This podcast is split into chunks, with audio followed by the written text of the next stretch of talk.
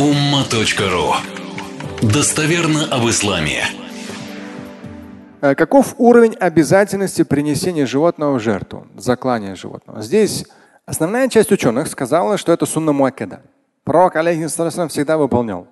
Но не подняли на уровень обязательного фарда. Часть ученых ханафитского масхаба сказали ваджиб. Но фард у них выше, а ваджиб чуть ниже.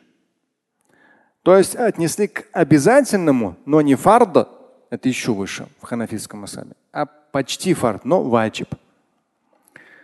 Вы не запутаетесь. Здесь почему некоторые ученые ханафитского мазаба, в том числе Абу Ханифа, сказали, что он ваджиб. Шафииты, учтите, если бы сказали, что ваджиб, у них ваджиб и фард одно и то же. Это такой маленький канонический нюанс. Они сказали сунна муаккада. То есть очень важно, очень нужно, очень ценно. Послание Божие всегда выполнял. Но не относится к фарту. А с точки зрения терминологии в ханафитском мазабе есть разница между фардо и ваджиб. Ваджиб чуть ниже.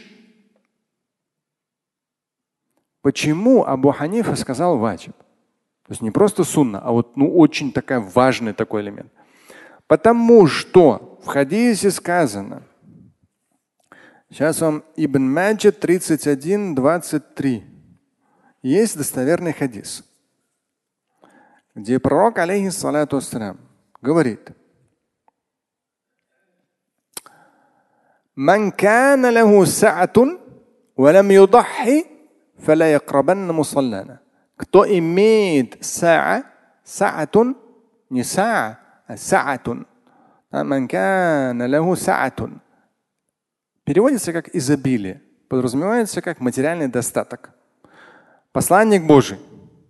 В данном случае мы не про ученых.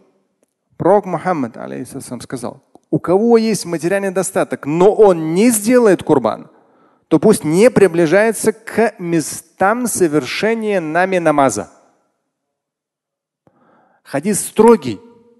Поэтому Абу Ханифа не сказал, что прямо вот вообще фарт, фарт.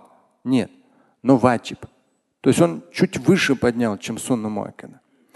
Здесь какой еще нюанс? То есть это опять же на умма.ру, там подробно это в разделе Курбан Байрам, подробно, есть большой материал. Там все ссылки, сноски, кто, чтобы не запутались, там найдете.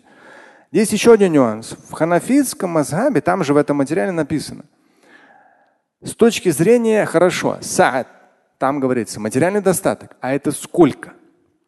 И вот тут момент какой? Богословы ханафиты, которые относятся, относят к ваджибу, то есть, ну так, довольно важно, нужно, почти фарс, но ваджиб. Они говорят, что ваджибом является для тех, кто выплачивает ежегодный закят. То есть в хадисе сказано, есть материальный достаток. Они это трактуют, как человек имеет материальный достаток, то есть выплачивает ежегодный закят. Это целая отдельная тема. Наума.ру. В меню закят, кто выплачивает, там посмотрите. То есть это человек уже с достатком. А ученые шафииты сказали, которые говорят о том, что это сунна муакида, очень желательно. Пророк всегда выполнял, но не обязательно.